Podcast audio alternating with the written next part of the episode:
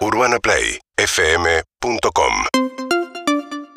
Bueno, en Amazon se puede ver Yossi, ¿eh? Eh, una serie que, eh, cuyo director, guionista y productor es Daniel Burman. Tiene un éxito fenomenal. A mí me ha sorprendido porque tiene, le pasa algo que eh, pasa raramente, que es que los críticos como Rolo dicen que es fantástica y a la gente le encanta. O sea, son las dos cosas. Tiene aval de la crítica. básicamente. Sí, y mucha gente que, le- que la, que la ha visto. Yo también la vi. ¿Qué tal, Daniel? Buen día. Hola María, ¿cómo estás? Hola a todos. ¿Todo bien? Muy bien. Bueno, Yossi eh, eh, dice, ¿no? Eh, Yossi el espía arrepentido, así se llama, la, te- está la primera temporada, ¿no? Pero ya están filmando la segunda, ¿no?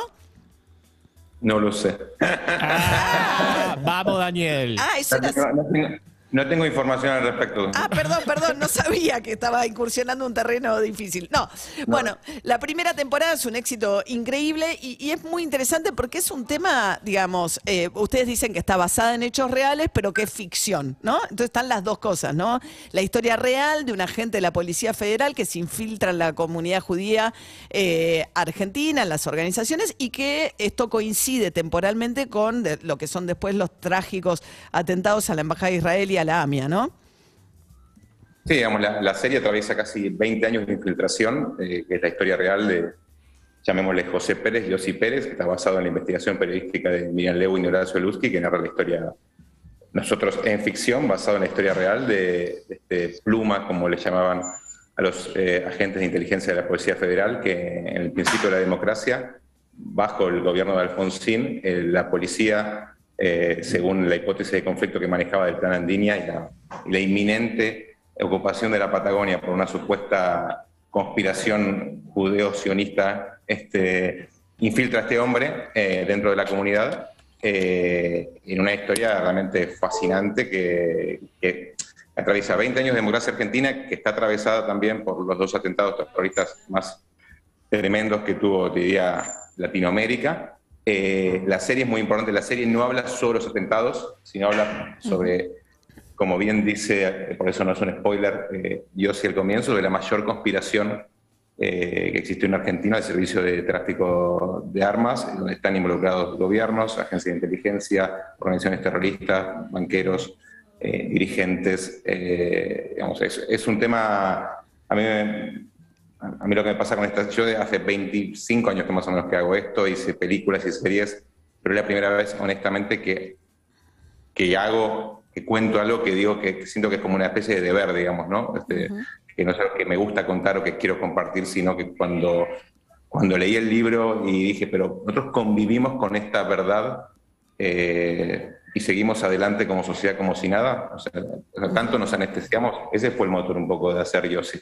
Obviamente como esto hay muchas cosas en Argentina con las cuales convivimos, convivimos con aparente tranquilidad, pero bueno, por lo menos haber sacado del, del Tupperware que tenemos escondido en el fondo de la heladera este guiso todo podrido, eh, una, forma de, una forma de narración y poder oler y preguntarnos e interrogarnos y salir por un momento de la coyuntura que nos asfixia como sociedad. Eh, estoy feliz de la vida y que encima guste tanto Claro. ni hablar, ¿no? Eh, estamos charlando con Daniel Burman, que es director, creador de la serie Yossi el Arrepentido, que trata de esto. Además, bueno, vos has, eh, el espía arrepentido, perdón. Vos has, este, digamos, filmado mucho sobre la comunidad judía eh, y, hay algo lindo que muestra todo este costado oscuro y feo, pero hay algo que me gustó mucho a mí también de la serie, que es, nada, en la medida que Yossi se tiene que transformar, él, que era un tipo que no, no, viene de una familia judía ni nada, ni conoce la cultura, pero en la medida en que él se tiene que infiltrar, va aprendiendo un montón de cosas acerca de la cultura de la comunidad judía también. Sí, Yossi básicamente es un viaje de redención hacia aquello que odia por desconocimiento o por otras motivaciones que en la serie están muy claras, y en ese camino va encontrando algo parecido a lo que cree que puede ser. Es finalmente una serie sobre la identidad, no sobre otra cosa. Eh, y a mí este es un momento del país que me parece muy importante, una serie donde al- a ese otro que no entendemos, que odiamos, que detestamos, este, podamos entrarle desde otro punto de vista, entender sus motivaciones, por qué está en esa posición. Creo que la única manera, la idea ecuménica de abracémonos hermanos, por más que pensemos diferente, no funciona. No es un acto biológico la reconciliación, este, darle un abrazo como si fuera un árbol. Hay que tener una comprensión de ese otro, eh, incluso por más que ese otro nos repugne ideológicamente, como puede ser eh, el, el Yossi del comienzo. Entonces, detrás de, de la serie también hay una invitación a, a, Sí. A entender y, conectar con el otro desde sus motivaciones de por qué está parado en ese lugar y no en otro, ¿no? Claro, sí, sí. Muchas veces odiar es el desconocimiento, ¿no? Y Yossi, a medida que se mete en ese otro mundo, aprende, conoce. Hay algo también de, de Américas, ¿no? Los espías rusos metidos en eh, Estados Unidos en plena Guerra Fría, que finalmente, qué sé yo, se casan, tienen hijos y en la medida en que simulan que son otra persona, se van enganchando, tienen afectos, digo, les pasan cosas como seres humanos, más allá de que sean espías infiltrados. Son Ameri- de Americans desfinanciados, ¿no? A mí lo que me encanta de esta, de- digo, no quiero caer en, no quiero ser pretencioso, pero este especie de nuevo género que plantea Yossi, que son espías del tercer mundo, eh, nada, que para ir a hacer una misión tienen que a veces ir a afanar, porque no tienen un auto. Sí, sí, Este, sí. Y donde no son como en Misión Imposible o James Bond, de que lo- los esperan este, en un salón lleno de los últimos chiches, este, si no, nada, tienen que agarrar una radio vieja y convertirla en un micrófono para espiar, o sea, o no, o no tienen presupuesto para las misiones. O sea, a mí me parece, el, el cotidiano ese me parece espectacular.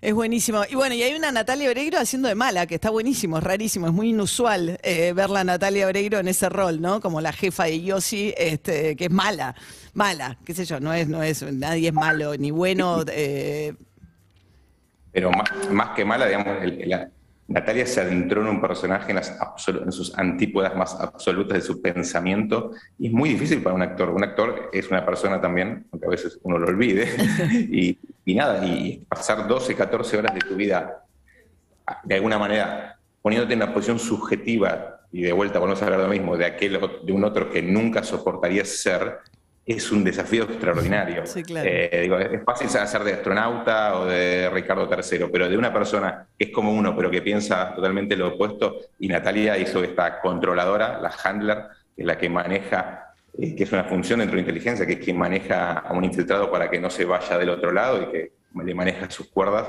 Claro. un rol extraordinario. Sí. claro, porque ese es el riesgo, que se te vaya también, ¿no?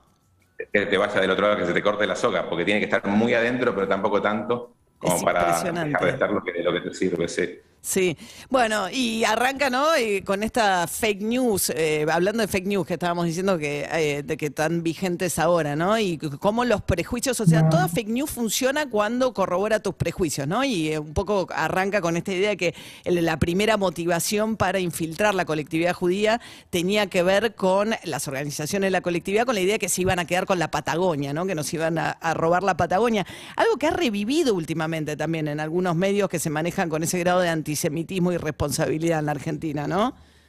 Sí, de hecho, bueno, hay, como hay una costumbre de los, de los eh, jóvenes israelíes cuando terminan, cuando terminan su paso por el ejército que vienen a la Patagonia, y incluso si es muy común cuando se ven esos movimientos de un grupo de 20 israelíes en la Patagonia, pensar, bueno, están, son parte de esa misión. O sea, es muy interesante la idea del plan Andinia, que estuvo muy arraigada dentro de los servicios de inteligencia y de la Fuerza de Seguridad en los 70 en Argentina, nace en realidad eh, con un panfleto antisemita del, del- que creó el zarismo, que fueron los, los protocolos de los sabios de Sion. Que la idea era tremendamente extraordinaria y que para mí fue el nacimiento de la fake news, que el, que se, nada, le- el SAR le encarga a un conocido periodista que haga de ghostwriter y vaya entregando en el, en el, en el matutino ruso y de mayor tirada estas supuestas copias de actas de una sociedad secreta eh, que estaba planificando eh, la- la- básicamente la toma del mundo.